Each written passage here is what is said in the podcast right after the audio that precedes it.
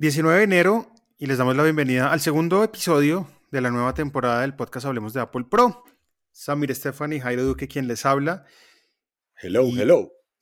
Hoy, o este capítulo en especial, lo estamos esperando muchos. Se ha hablado mucho de las Vision Pro, he estado haciendo un cubrimiento muy juicioso de todo lo que está saliendo y lo que no va a salir, que vamos a hablar más adelante en este podcast, pero cuénteme usted, ¿cómo va? Le voy a contar que siendo las, siendo las 10 y 50 de la mañana, o sea, han pasado casi tres horas del lanzamiento, ya los tiempos de despacho de las Vision Pro van en mediados de marzo. Es decir, si usted, compra, si usted hace la pre-compra de las Vision Pro hoy en Estados Unidos, ya no los va a recibir el 2 de febrero, sino que le va a tocar esperar un mes y medio adicional. ¿Eso qué quiere decir? Que Apple posiblemente ya vendió en los primeros dos batches de productos. Eh, em, pero coroné. He coronado. Soy pobre. Este es, este es, el, este es el episodio. Soy oficialmente pobre a partir de hoy. más pobre he sido. Eh, me gusta, me gusta la, la, celebración que sale del tema. Creo que la estaba apagada. No sabe lo em, feliz que estoy. Bueno, ahora empieza uno a sufrir para que lleguen. Eh, pero bueno, dicen por ahora 2 de febrero. Acuérdense que yo tengo una condición física y es que yo soy muy ciego, entonces yo no le metí lentes ni nada para, para que no se me fueran a demorar. Eh, ya entré a la página, ya vi que uno puede comprar lentes después, entonces voy a esperar eh, unos ocho días para tratar de pedir mis lentes. En la, próxima quincena, toca. En la próxima quincena, pero bueno. ¿Cuánto le costaron, Samir? ¿Cuánto pago? No, eso no, eso no se cuenta. Pero el precio es, son 3 mil.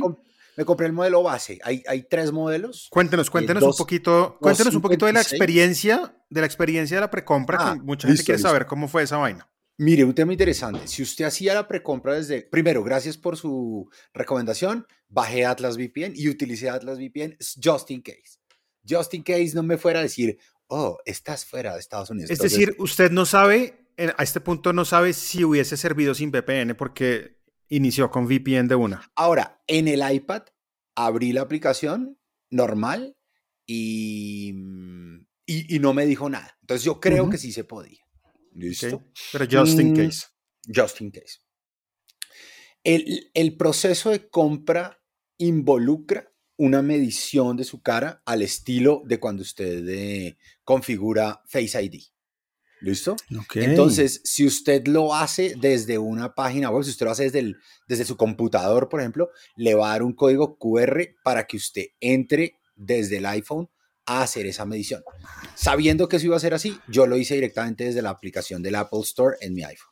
Pregunta, si usted no tiene iPhone, ¿no puede comprar las gafas? No las puede comprar en línea y tendría que ir a partir del 2 de febrero a una tienda en donde le van a hacer la medición. Listo, eso es clave. Perfecto. Eso es, ¿Qué más? súper clave. Segundo, le preguntan si usted utiliza lentes o gafas, momento en el cual le, le hacen unas preguntas básicamente de su, de su prescripción y al final, en el caso de este, de este prelanzamiento, le piden que suba una copia de la prescripción válida de un proveedor de salud norteamericano. Ok, listo. Listo.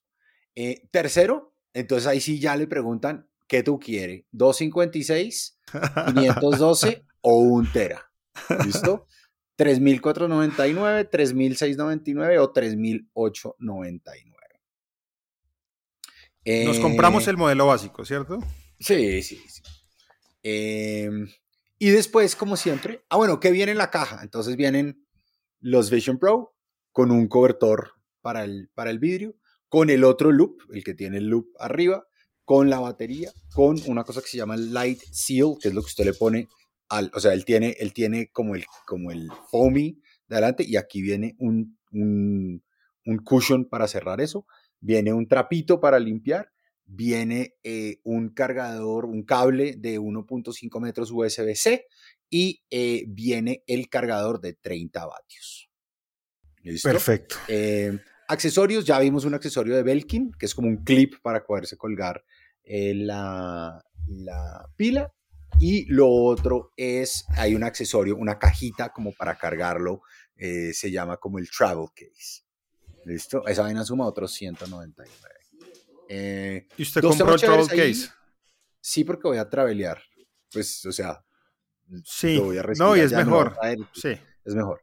Em, el peso está entre 600 y 650 gramos, depende del cushion, ¿cierto? Que es como ponerse un iPad Pro de 12 pulgadas en la cabeza, en la cara. Eso más o menos pesa el iPad. Pro, siempre. Pesa más que el, que el MetaQuest 3. Y el peso de la batería son otros 353 gramos. ¿Listo? Que explica el por qué básicamente no está incorporado en el casco, sino que va por aparte.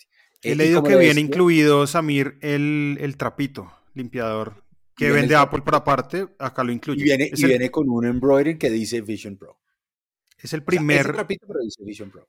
es el primer dispositivo que Apple que incluye el trapo. Sí. En tema de aplicaciones nativas, dos sorpresas. La primera, viene una nueva aplicación nativa que no existe en ninguno otro de los otros dispositivos de Apple, que se llama Encounter Dinosaurs, que es básicamente un modelo de realidad aumentada para usted jugar con los dinosaurios. Chévere. Eh, pero no está ni Pages ni Numbers. Está Keynote, pero no aparecen Pages ni Numbers. Es, Por ahora. es por ahora, es un poco extraño. No sé si el Keynote sea un Keynote diferente y el Pages y el Numbers que usted utilice sea la versión del iPad. eh, y listo. Y esta semana también supimos que no va a estar disponible. Cuente. Pues no van a estar disponibles dos grandes. Vamos a hablar de esos dos grandes porque también hay una lista larga. Pero inicialmente es Netflix que me esperaba que, que no estuviese disponible. Y cuando hablamos de no disponibilidad, acá quiero, quiero, quiero entender una cosa. Todas las aplicaciones del App Store van a estar disponibles siempre y cuando el desarrollador quiera en formato 2D. ¿Sí? Y eso es como un chulito que el desarrollador le pone Exacto. para que esté disponible. ¿Está o no está? Cuando hay una aplicación hecha o made, made for the, the- the- Vision Pro, entonces Exacto. ahí la experiencia ya es 3D. Es 3D es diferente. Pero, pero por ahora estamos hablando de un millón de aplicaciones en formato 2D que usted puede utilizar como ventanas flotantes. que me parece increíble. O sea, me parece muy Sí, chévere sí. que de entrada un dispositivo nuevo tenga tantas aplicaciones disponibles. Que no va a estar de entrada? Los amigos de Netflix no se montan al bus como lo han hecho en los últimos años. Ellos tienen ahí casada una cierta disputa con Apple. Y además, no solo no van a lanzar por ahora una aplicación, sino que han dicho que su aplicación del iPad no va a estar disponible. Al principio se creía que la aplicación del iPad iba, a- iba, iba a estar disponible. Pues que era por- como o lo sea, lógico. ¿Por ¿no? no? no? tenían O sea, que hacer nada. me, me parece que, que no tiene sentido que no esté porque mucha gente con Netflix pues quisiera eh, mm, vivir la experiencia con Vision Pro, pero no, no hay Netflix por ahora en Vision usted Pro. tendrá, para poder ver series de Netflix, usted Web. tendrá que hacerlo básicamente desde el navegador, desde Safari, entra a Netflix, hace el logueo, todo el cuento, y le queda como una ventana de Safari. Entiendo que cuando usted le da play, usted puede quitarle, digamos, la barra de arriba, el navegador, etcétera, pero Claro, porque le quede la pantalla con la, pues not the same. Entonces, the por same. ese lado, pues, no sé, cierto que, que si- siento que Netflix pierde puntos, pero tampoco va a estar YouTube de entrada. Ni Spotify. Ni o sea, Ahora, Spotify y Spotify Netflix lo entiendo. Lo entiendo, Sí, lo entiendo. YouTube por esa gran disputa. pero- extraño. Ahora, YouTube se puede estar jugando una carta y es que todo parecía indicar que Google y Samsung van a lanzar sus propias gafas de computación espacial hacia el segundo semestre del año. Entonces se pueden estar jugando la carta de salir allá por ahora em, de manera exclusiva. Pero igual, importante, a través de Safari se puede acceder tanto a Netflix, a YouTube y al mismo Spotify, me imagino que también. Un tema chévere. eh, Apple ha confirmado que usted va a poder hacer eh, AirPlay de lo que usted esté viendo desde las Apple Vision Pro. Y, y cuando yo hago AirPlay, veo como si tuviera las gafas puestas o en veo la, pantalla, no sé, yo me imagino que en la pantalla se verá lo que usted está viendo. Mm, lo que usted está viendo. Lo que usted está viendo. ¿Y está emocionado, Samir? Estoy muy emocionado. Esta mañana estaba muy emocionado. No, me Esta imagino. mañana, esta mañana estaba tan emocionado como el día que me fui a comprar mi, el iPhone 1. O sea, o sea, es el mismo, el, el mismo nivel de, de mismo nivel. emoción. Me levanté, me levanté, saqué a Mila, desayuné, caminé, como si estuviera en la sala de espera de la eh, sección de obstetricia de la. Eh, Obstetricia. sí, caminé, sí, sí. Mi señora me dice, ¿qué te pasa? Y yo, faltan 10 minutos y para acá, ¡ay, verdad que soy! Entonces, bueno, Ivancho, el chancho, ha bajado radicalmente de peso. Mi pequeña, mi pequeña mm, alcancía eh, ha quedado vacía, totalmente. Belkin, que usted mencionó ahorita que Belkin pues tiene también ya unos accesorios para Vision Pro, van a dedicarle bastante tiempo al tema, ¿no? Ya se sabe de una batería que está trabajando Belkin o que ya tiene hecha para Vision Pro. Y me imagino que muchas marcas también se montarán en ese bus para sacar accesorios y accesorizar el Vision Pro de, eh, maneras inimaginables. Muy chévere, yo, yo estoy muy contento también por, por el, su, logro de, de, poder tener o ser de los primeros en poder probar este dispositivo. Gurman dice que antes de la WWDC de este año veremos expansión en más países de Vision Pro a medida pues, que la, la, fabricación de esto va aumentando. Y es que no tendría sentido, Samir, em, cerrar el mercado de Vision Pro solo a Estados Unidos. De momento se entiende pues por el tema de producción, o sea, no tienen tantas. Y yo, sí, de acuerdo, yo creo que los primeros, ahora, yo, yo escribía un artículo eh, esta semana, déjemelo ahora aquí, que se llama Estos son los retos que Apple debe vencer. ¿Listo? Okay, y, hay, y, hay, unos retos que son importantes. el primero es claramente el tema del precio. ¿Listo? El segundo es el tema de la customización requerida. Esto no es como cuando usted entra y compra un iPhone o, compra un iPad, ni siquiera es como cuando usted mm. va y compra, cuando comprábamos los Apple Watch, que usted básicamente tenía que definir entre si era grande o pequeño y la correa. No, aquí hay una customización grande, el tema de medir, eh, o sea, de, de, sacar una imagen de su cara ¿no? En cuatro para poder decir, oiga, a este man le sirven estas correas y le sirve esto, más el tema de los lentes, eso es, eso es difícil. Y si usted quiere masificar esto, yo creo que se tiene que mejorar. El tercero claramente tiene que ver con lo que hablábamos ahora y es, esta es una primera versión del software y eso pues el software tendrá que, que mm, evolucionar. y, y, la cuarta es, ¿para qué sirven? O sea, sí, los early adopters, los mega geeks se los comprarán, pero ¿cómo le llevamos esto a las masas para que esto de verdad sea la siguiente plataforma de computación.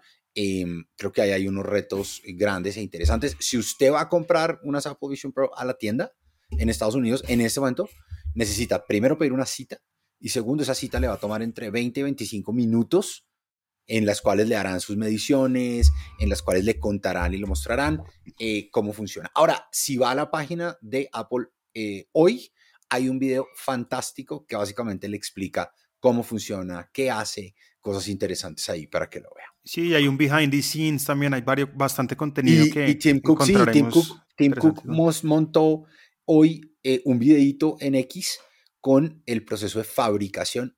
Muy bonito, me pareció un buen selling point. Ahora, yo pensé que esta semana no íbamos a tener mucho más de qué hablar eh, y la semana estuvo llena de noticias. Está llena, llena de noticias y, quiero comenzar, Samir, antes de que comience con las que vi ahí. Notion es una aplicación que muchas personas en el mundo utilizan para organizar su día a día. Notion es un sistema basado en, en bases de datos, en donde usted puede hacer básicamente lo que quiera, desde un task manager o un recetario para los que cocinan, o una biblioteca de discos, o películas por ver, bases de datos de todo tipo. Sí. Sí, es una aplicación que ha tenido un desarrollo interesante en los últimos años, una aplicación que mm, actualmente funciona también en español, y esto llegó el año pasado como a mediados, todavía estaba en ah, inglés. ok, ok. Y es una aplicación que si usted entra a YouTube en este momento y pone Notion Training o, o tutorial Notion o lo que quiera, hay un montón de gente Em, aportando ideas de cómo se usa la plataforma. Por ende, esto tiene una comunidad gigante. ¿Qué le faltaba a Notion puntualmente? Una, un calendario. Y estos tipos han, ido y han comprado una aplicación que existía que se llamaba Cron, e C-R-O-N, Cron. Ok. Que era un calendario que funcionaba mm, con una integración perfecta a través de Gmail compraron esta vaina, lo llamaron Notion Calendar. De momento solo se puede acceder a través de Google, es decir, de su cuenta de Google. Todavía no funciona con iCloud, todavía no funciona con Outlook o con ningún servicio Microsoft, pero dicen que con el tiempo lo van a integrar. ¿Qué pasa acá y por qué es interesante y por qué lo traigo a colación en el podcast? Porque usted puede traer una base de datos de Notion al calendario con una integración que ellos hicieron.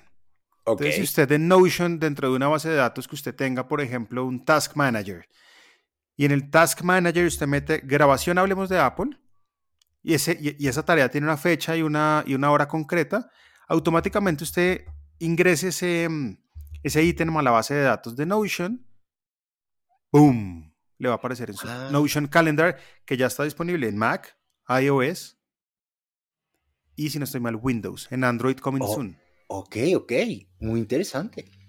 Entonces, si usted utiliza Notion allá en su casa o en su trabajo, ya puede descargar Notion Calendar, que me imagino que ya lo habrá visto porque dentro de Notion Sí, sí, sí. están saliendo como muchos avisos de, hey, Ahora, tenemos calendario. ver, Lo vi y automáticamente fui a abrir el calendario de Apple. Porque Se son parecen muy mucho. parecidos. Mm. Son muy parecidos. Que pues a a mí me gusta, a mí el calendario de Apple me gusta. Hmm. Me parece chévere. Y me parece muy bien y un cabezazo que sean parecidos porque el que tiene calendario de Apple y quiere de pronto migrarse al de Notion, podrá hacerlo sin, sin ningún, sin mayor esfuerzo, digo yo, ¿no? Porque Buenísimo. se parecen mucho. Sí, buenísimo. pero básicamente está hecho para las personas que utilicen Notion como gestor de sus tareas y de sus vainas. Yo soy un gran chévere- usuario de y qué Notion. chévere que, de nuevo, usted puede ser usuario de Notion básico, pero estas nuevas funcionalidades le dan la posibilidad de empezar a montar cosas de productividad mucho más complejas, mucho más robustas. ¿no? Sí, Muy completamente. cool. Oiga, Entonces, le tengo una está. pregunta, le tengo dos preguntas. La primera, ¿cuántas horas cree usted que usted eh, le dedicó a Cut the Rope en su momento? Uf, pucha.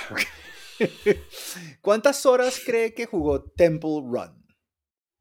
Mucho, mucho tiempo. Eh, Mucho Code. Ropes fue, fue, fue bien especial porque Todas. uno, uno podía hacer el nivel 400 veces antes de pasarlo, pues Claro. porque la Y usted puede hacer el nivel con, con, una, con, una, con un dulcecito o no pasarlo. Yo Claro. jugaba así. Claro. Yo jugaba así. Yo nunca pasaba un nivel hasta no hacerlo con los tres dulcecitos. Uy, pero había unos que eran imposibles y Sí, pero ahí, yo, yo pero decía, tengo que seguir. ahí me quedaba. Ahí me quedaba porque si no, lo dejaba. Eh, Cut the Rope 2, Temple Run 2 y además otro, otros 8 juegos.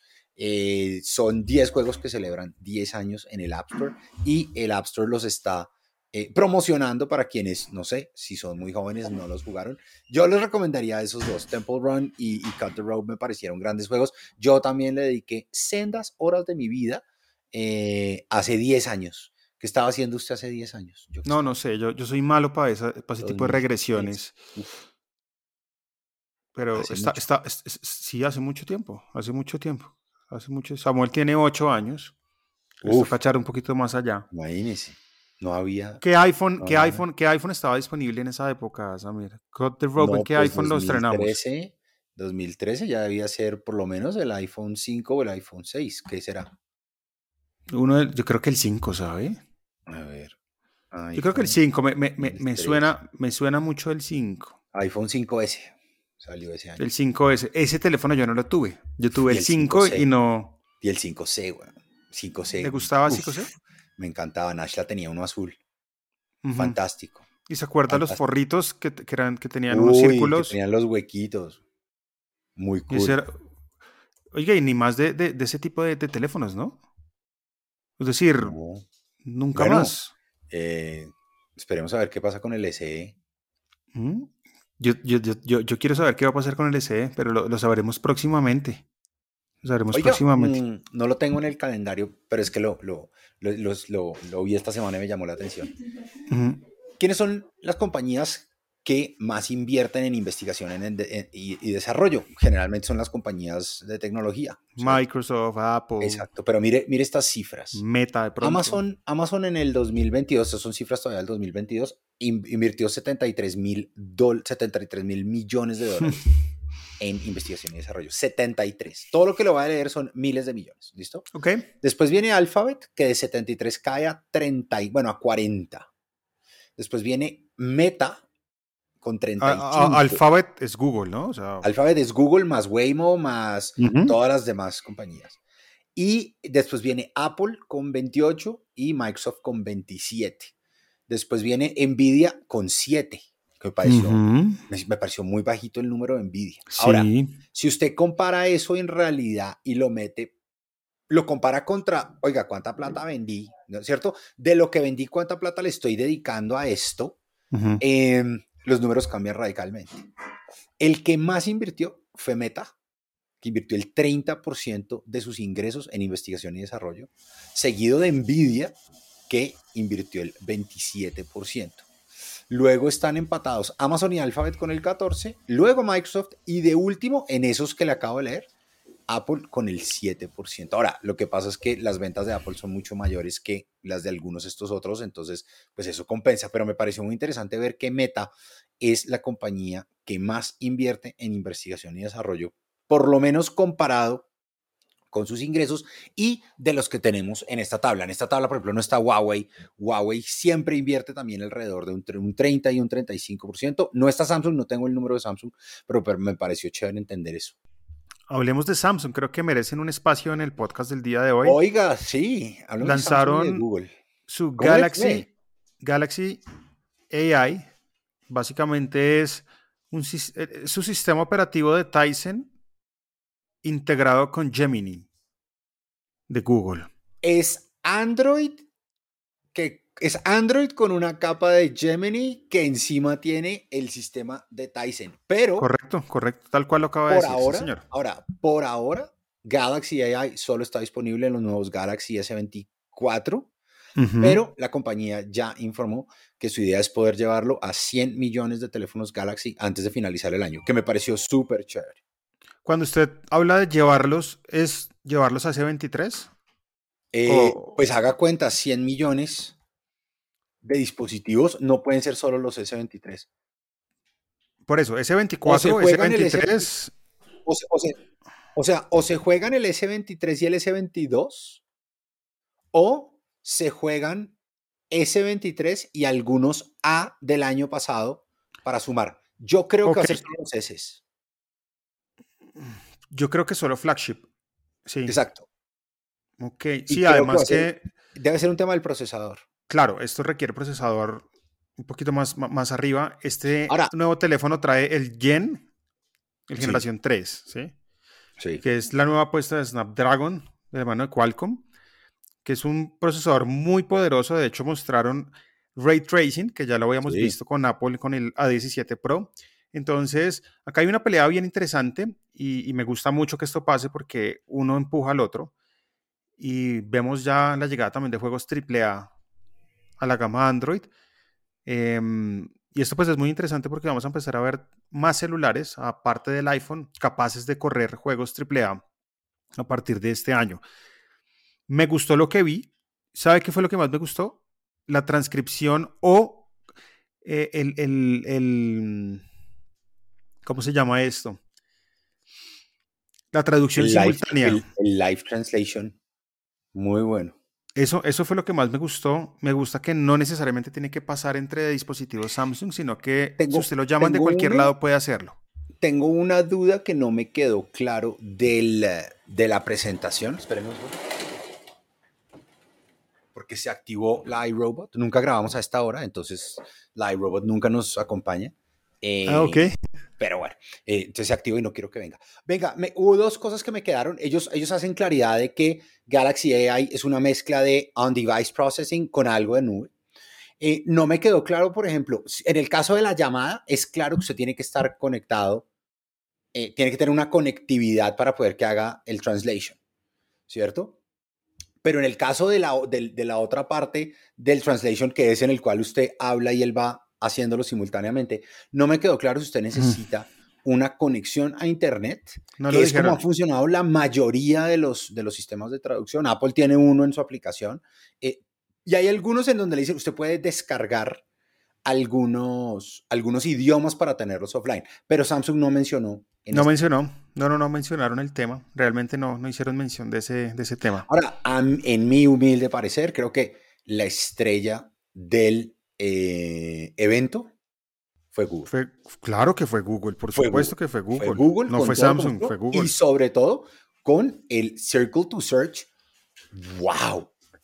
O sea, que usted esté en Instagram, que vea, no sé, el ejemplo que ponían ahí, unas botas y usted les haga, las encierre en un círculo y que automáticamente le salga el, el card con la información de las botas, wow. Sí, el e-commerce el e-commerce va a ser el gran beneficiado de este, de este nuevo lanzamiento, creo yo. Porque todo se vuelca hacia allá, ¿no? Usted ve algo ahí que le interesa y usted es para comprarlo, ¿no? De acuerdo. Y usted, eso ya lo puede medio hacer hoy con Google Lens, cuando usted está mirando, por ejemplo, usted va en la calle y lo mira. Pero, pero hoy, si usted lo quiere hacer, digamos, de, una, de un post que encontró en Instagram. Lo hace de una sin salirse de la app. Antes, hasta hoy, le tocaba hacer un screenshot, llevarlo a Google, abrir Google Lens, cargar la foto. Ahora, con solo marcar wow, wow, wow. Google ya anunció también que este está disponible por ahora en los S24, eh, Pixel 8 y Pixel 8 Pro y esperan que llegue a, un, a una selección limitada de flagships Android durante el 2024.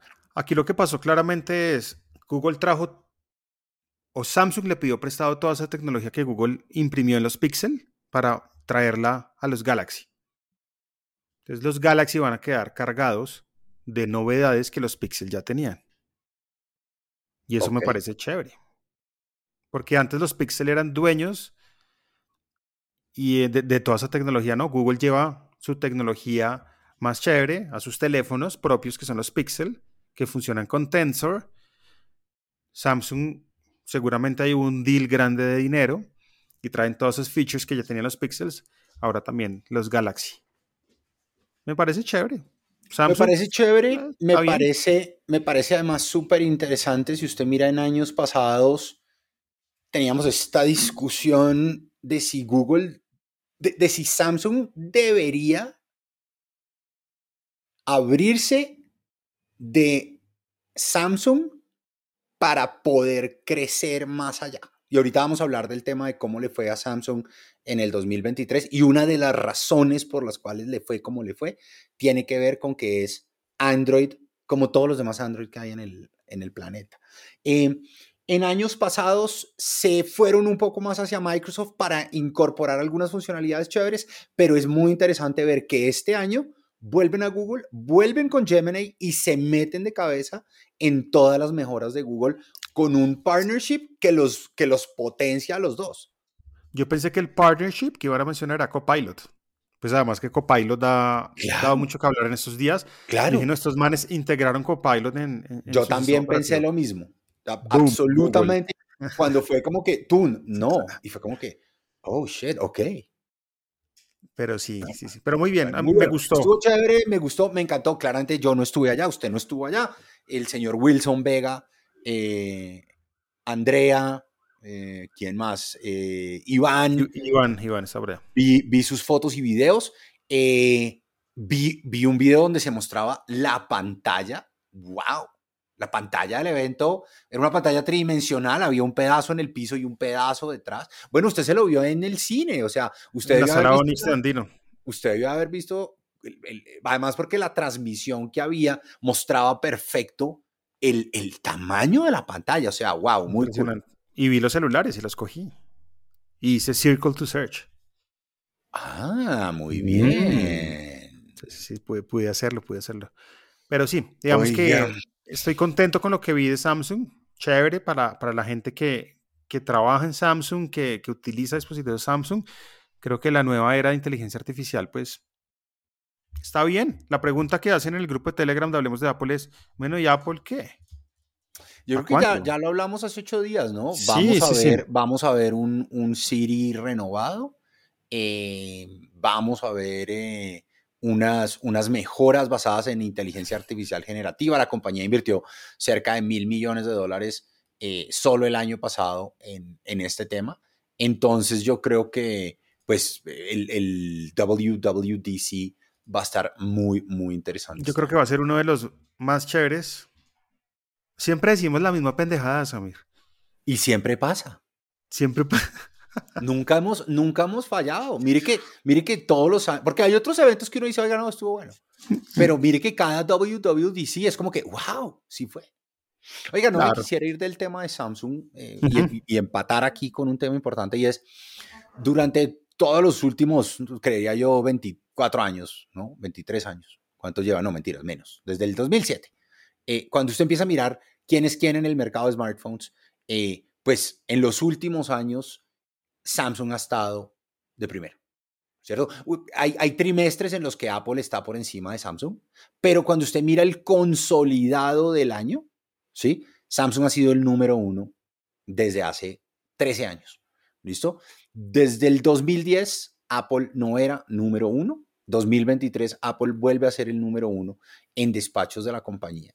Em, y hablábamos ahorita de todas estas nuevas funcionalidades de los Galaxy y del AI, y yo me hacía la pregunta después de mirar los resultados de, eh, publicados por IDC, si esto va a ser suficiente para que Samsung vuelva a ser número uno. Y Samsung deja en realidad de ser número uno por dos razones. Primero, porque cayó todos los trimestres del año. El primer trimestre cayó el 19%, esto es, esto es de unidades despachadas. Primer trimestre cayó 19%, el segundo cayó el 15%, el tercero cayó el 8%, el cuarto cayó el 11%. En el año con, completo cayó casi 14%, mientras que Apple creció 3.7%. ¿Sí? Entonces, cae, cae de la mano del, del iPhone 14 ¿cierto? De los iPhone 14 Pro, de los iPhone 14 Pro Max. En el último trimestre, eh, Apple crece el 12%, mientras que Samsung cae el 11, el, 11, o sea que el iPhone se comió lo que le quedaba a, a Samsung en el último trimestre o con los lanzamientos nuevos, pero además usted mira Xiaomi, Oppo y sobre todo una compañía que yo nunca había oído nombrar que se llama Transsion, que creció en el año. ¿Cómo se escribe? Transion, con doble S. Transion con doble S. Creció en el año, creció 31%, pero tuvo uno de los bimestres, uno de los trimestres en donde creció 60% y se cuela dentro del top 5, eh, básicamente sacando a Vivo, a Vivo, de la tabla de los cinco más eh, poderosos en términos de, no conocía, vea, eh, fabricante chino, por supuesto. Uy, tienen, tienen unos dispositivos bonitos. Ventas, venden, la mayor parte de sus dispositivos los venden en África, en Oriente Medio y el sudeste asiático. Claro. Ahí está. O sea, competencia de Xiaomi y de Oppo al millón, bueno, y de Vivo al millón, pero claramente entre Xiaomi, Oppo. Ah, es que vea, aparecieron las llaves, son las filiales son Infinix Mobile, Tecno Mobile. Ah, que son las conocidas. Ahí está. muy bien. Sí. Y, y en la tabla no se ve, pero los analistas de IDC dicen que hay otro factor adicional y es el resurgimiento de Huawei en China con el lanzamiento de las máquinas que, vimos el año pasado, que sorprendió a todo el mundo porque se supone que Huawei no tenía acceso a nuevos procesadores, a nuevos chips, em, que sorprendió a todo el mundo, le quitó mucho mercado, tanto a Apple como a Samsung, pero en este, en este caso entonces Samsung deja de ser el número uno a nivel mundial y por lo menos para el 2023 ese título es de Apple. Bien, bien, vamos a ver qué pasa con los S24, que creo que hay un atractivo grande en temas de software. En temas de hardware también, pero digamos que es más de lo mismo, ¿no? Mejores cámaras, mejor procesador, memoria RAM más rápida. Eh, bueno, ahorita cuerpo en titanio, me parece bien el salto, chévere. Después de todo lo que fregaron los Samsungeros, ¿no? Pero siempre pasa lo mismo. Titanio, titanio, titanio y toma titanio. Toma tu titanio. y, lo otro es, chao al diseño curvo Chao el diseño curvo. Y nos fuimos a un diseño plano tradicional. Bueno, ¿qué pasó con el Apple Watch?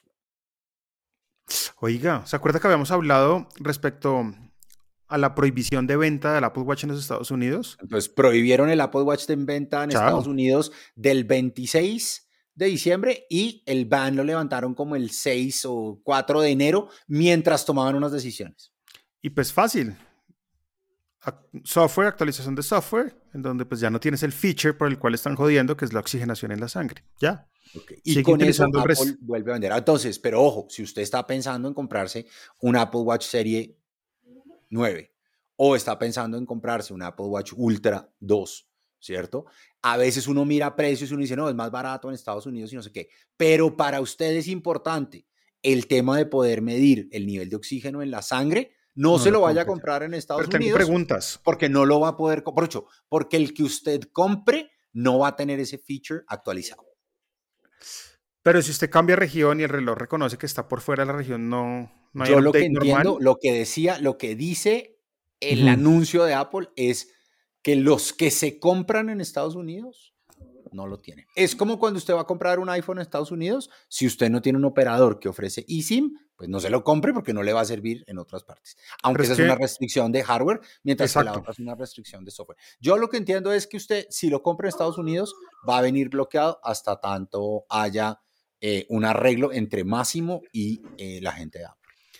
Hace unos días eh, o hace unas semanas en el podcast le hablaba de una serie muy esperada para este año para Apple TV Plus que es New Look. Uf. ¿Mm? Que digamos que es el, la gran apuesta de Apple para 2024. Mi hija y mi señora van a estar muy felices con esa serie. Ya tenemos trailer de New Look y un reparto fantástico. Vamos a ver nuevamente a Arya Stark, ¿se acuerda? Sí. Ahora, es, Macy Williams. Es la historia de Christian Dior. Christian Dior. Pero digamos que la serie va a atravesar em, ese momento de Segunda Guerra Mundial. Sí. En donde vamos a ver cómo las marcas de moda subsistieron durante esta época.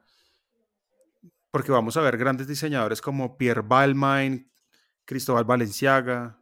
Vamos a ver varias historias ahí, pero principalmente es Christian Dior, digamos, el, el, personaje principal y va a tener banda sonora interesante. Lana del Rey. Animal, animal el, casting. el trailer se ve muy bueno. Sí, tres episodios el 14 de febrero, de una, se les van a servir de una en plataforma. Como siempre. En pleno San Valentín, ¿se ha visto el video San Valentín? Sí.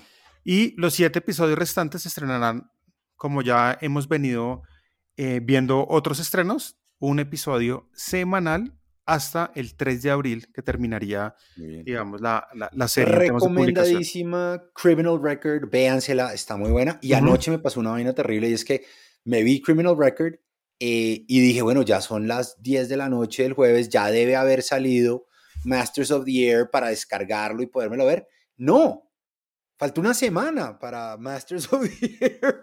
Entonces me quedé también tenía, tenía la fecha que usted tenía en la cabeza igual. me, quedé sin, me, quedé sin nada para ver este fin de semana. Ya me gasté todo lo que tenía. Los amos del aire, para el que tiene Apple TV en me español. Voy a ver Train to Busan, que no me la he visto y que Shigeru puso en Twitter que era muy buena película de zombie que me encanta. Eh, y bueno, oiga, me vi, me vi Napoleón, me encantó, súper recomendada, chéverísima. ¿Cuánto dura? como dos horas y media. Y me vi Killers of the Flower Moon, que dura como, no sé, 18 horas. Eh, me gustó, me pareció un poco densa, pero me gustó mucho eh, la, la, película. La primera toca alquilarla o comprarla, la segunda ya está incluida en Apple TV Plus. Ah, ah claro, claro, claro, claro. Napoleón toca alquilarla. Oiga, le hago una pregunta. venga, ¿cuánto vale? ¿Nueve, ¿Cuánto vale? ¿9 dólares? ¿9 19, pesos? 19 dólares la alquilada. 19 dólares. O 22 dólares la comprada. ¿Y usted la alquiló o la compró? Eh, no, la alquilé. ¿Usted no, no, no compra no películas? no, no me la voy a volver a Esa no me la voy a volver a ver. Tengo algunas tiene, ¿Cuáles? ¿Se acuerda? Yo, yo compro muchas películas. Yo no compro muchas películas, pero por ejemplo, en mi cabeza sé que tengo las de Star Wars, en mi cabeza sé que tengo, eh, bueno, Rogue One, que es la mejor película de Star Wars, no lo discuto con nadie, eh, y sé que tengo Planet of the Apes comprada, porque es, me encanta esa película pero casi no compro. Me recomendaron Andor, no la he visto. Uf. ¿No hice la serie? No, Andrés me dijo, voy a Andor, que es lo, mejor. Me dijo, y preparé Kleenex y todo, y Red Bull. Bueno, bueno. Oiga, le hago una pregunta. Si usted tiene un restaurante, si usted tiene un restaurante, ¿a usted le parece lógico que una persona traiga comida de afuera y se siente y utilice los servicios de su restaurante y no le pague nada por comerse lo que trajo afuera que usted también lo vende? No estaría bien visto, ¿sabe? No, y hay algunos restaurantes, por ejemplo, que le dicen, oiga, si usted trae su trago, pues págueme el descorche. Claro, tómeselo acá, pero págueme, sí. Tómeselo acá. Yo se lo vendo, no lo quiere, lo quiere traer. Está bien, págueme el descorche. Esa es la situación en la que estamos en este momento, o en la que está el mercado norteamericano con la nueva política del App Store de Apple, eh, que si bien se acuerda, eh, Epic demandó a Apple. Sí, y, perdió siempre, sí. Eh, perdió menos en una cosa. Hubo, en medio del fallo, la juez del fallo dijo, oiga, lo que sí es claro es que Apple no le puede prohibir a Epic contarle a sus usuarios que ellos pueden comprar las cosas en otro lado. Entonces después fueron y apelaron y en la apelación salió lo mismo. La apelación dice, oiga, Apple no le puede decir a Epic ni a ningún desarrollador que puede ir a comprar esto en otro lado. ¿Listo? Em, ahora, también le dijo a Epic, mira, incumpliste las normas y te echaron y, Apple, y el App Store no es un monopolio y Apple puede hacer lo que le dé la gana y cobrar la comisión que quiera, pero Apple no puede decirle a un desarrollador que no, que hay, que, que no, mucho, Apple no puede prohibirle a un desarrollador que le diga a sus usuarios que hay otros sitios donde lo puede comprar. ¿Listo? Entonces, la semana pasada, todos estábamos esperando, lo hablamos hace final del año, eh, tanto Apple como Epic le habían pasado una solicitud de la Corte Suprema de Justicia de Estados Unidos diciéndole, oiga, queremos que revisen este caso. Y la Corte los miró a los dos a los ojos y les dijo, no. Lo que está, queda en firme. Y no acabó la Corte Suprema de decir eso y Apple cambió la política del App Store en Estados Unidos. Entonces, la política del App Store en Estados Unidos, solo en Estados Unidos, dice, usted monta su aplicación acá, usted vende y nosotros le cobramos una comisión. Ahora dice, oiga, usted puede poner links o botones diciéndole a la gente que pueden comprar esto mismo por fuera del App Store. En el primer caso te voy a cobrar, voy a hablar de la tarifa plena. En el primer caso, si usted compra a través de Apple, paga el 30%. En el segundo caso, lo que Apple dice es, oiga, usted le puede decir a la gente, acá están los botones y los links, pero si la persona usa ese botón o ese link en un plazo no, no superior a siete días, usted me paga el 27%. Y se armó el Sangapupi. Ya brincó, ya, ya brincó Spotify, ya brincó eh, eh, Tim Sweeney, el de Epic Games, ya brincaron más de uno diciéndoles, ¿cómo así? O sea, la ley le dijo que usted me tiene que dejar contar que hay otros sitios para comprar. Y Apple dice, sí, hágalo. Pero si a través de ese link compran en, menos de siete días, o sea, si, usando ese link la persona compra, usted me debe el 27%, no el, no el, le voy a quitar el 3% del transaction fee, pero le voy a mantener el 27%. Legal, sí. Justo, de nuevo, yo lo miro como el ejercicio que le planteé al comienzo del restaurante, ¿sí? Eh, pero va a levantar una ampolla durísima. Ay, Dios mío. ¿No? Wow. Y, claramente esto va a tener dos consecuencias. La primera, de aquí a marzo vamos a ver un juicio, un antitrust eh, investigation en Estados Unidos fijo, ya, ya hemos empezado a oír que se viene, pero la segunda va a ser súper interesante cómo va a empatar esto con lo que Apple tendrá que implementar para Europa. Aquí va a haber una bifurcación gigante de las tiendas de aplicación, de la tienda de aplicación de Apple geográficamente, porque yo no creo que esta medida sea aceptada por eh, la Unión Europea o la Comisión Europea. Entonces vamos a ver cómo termina y hasta cuándo le termina funcionando esto. Mi titular de, mi titular de este artículo se llama Apple juega con fuego con su nueva política del App Store. Me pareció muy bien pensado y estoy seguro que no se la sacaron de la manga, sino que llevan dos años, apenas salió la apelación, construyéndola, pero esto va a levantar ampolla de una manera grande. Claro que sí. Uf, en 1994 se lanzó una película que todos hemos visto que se llama Forrest Gump. Ok. ¿Listo? ¿Usted se acuerda que Forrest Gump en algún momento le llega una carta ofreciéndole mm, acciones de Apple? sí, sí. ¿Se acuerda de esa parte? Sí, sí, sí, sí. Bueno, en un portal pusieron como tal esa partecita que es en el minuto 102. Hicieron como un zoom a la carta que Forrest Gump está leyendo. Ok. En esa carta, en la parte de abajo, le dicen que, mm, que invierta porque hay un producto que está próximo a lanzarse que se llama Lisa.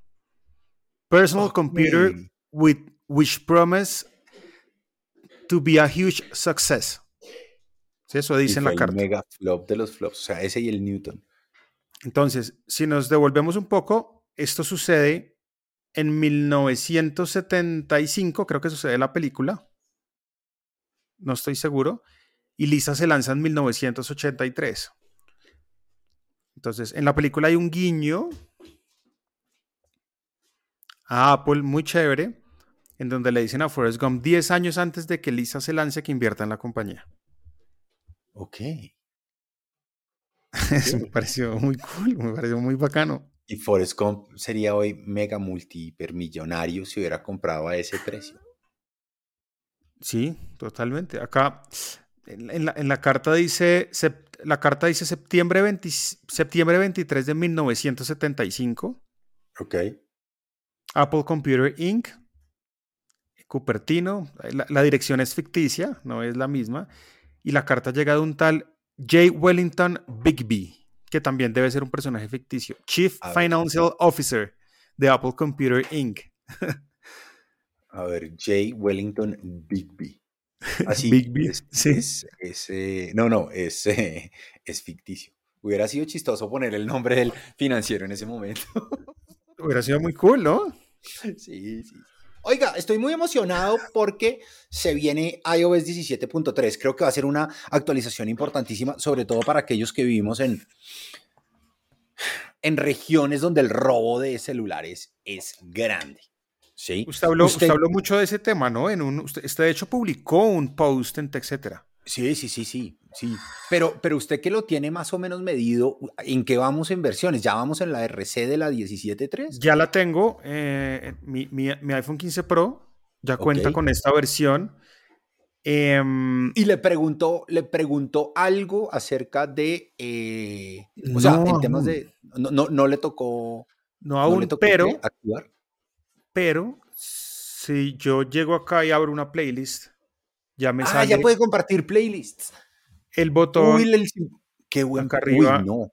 Necesito subir a toda mi familia a esto Mm. para que mi primera fiesta de cumpleaños podamos. Sí. Que aparece en este apartado cuando usted le dice que quiere una lista colaborativa. Puede compartir el enlace de invitación y enviarlo a donde quiera. Es un enlace que queda vigente por cinco días. Ok. Eso es importante. También puede generar un código QR que se y la ve de esta gente manera. escanea su código QR, entra a la playlist y puede no solo mover las canciones de orden del playlist, sino que puede adicionar cosas, ¿no? Claro. Y el código QR en la parte inferior dice, escanea para participar. Cualquier persona puede participar en la playlist y editar o cambiar el orden de las canciones. Genial. ¿Listo? Eh, Ahora- en la parte de abajo, usted puede detener la colaboración en cualquier momento que desee. O sea, si la persona, se, si, si estamos oyendo musiquita chévere y la persona se va ahí con un tumbado que no le gusta a nadie, usted lo puede sacar de la playlist y decirle, no, tú ya no puedes seguir jugando al DJ. Pero además usted puede parar las colaboraciones o parar que entren más personas. Ah, ok, se llenó esta sala. Voy Sí. a probarlo. Lo voy a probar el 2 de febrero y lo voy a contar cómo me va. Entonces está muy chévere, está, está muy bonito. em, está muy bonita el UI porque sale su icono. Cuando usted mete una canción, sale su, Sí. su, su avatar ahí diciendo "Ey, esta Como, cuando, como Samir". cuando usted y yo estamos escribiendo al mismo tiempo Sí, en la nota compartida que tenemos y yo veo su, su avatar encima de lo que usted está escribiendo.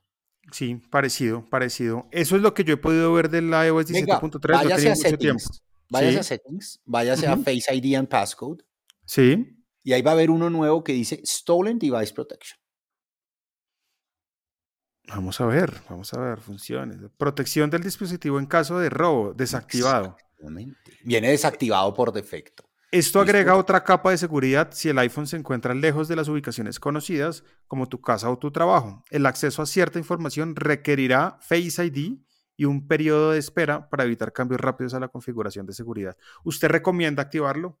Sí, y le voy a poner el ejemplo. Mi primo vive en Canadá, vino eh, en eh, marzo. No, mentiras. No me diga. ¿Le No, robaron el teléfono? Sí, Mike. Vino en octubre. Finales de octubre estuvo acá visitando a su mamá y en una discoteca le robaron el teléfono.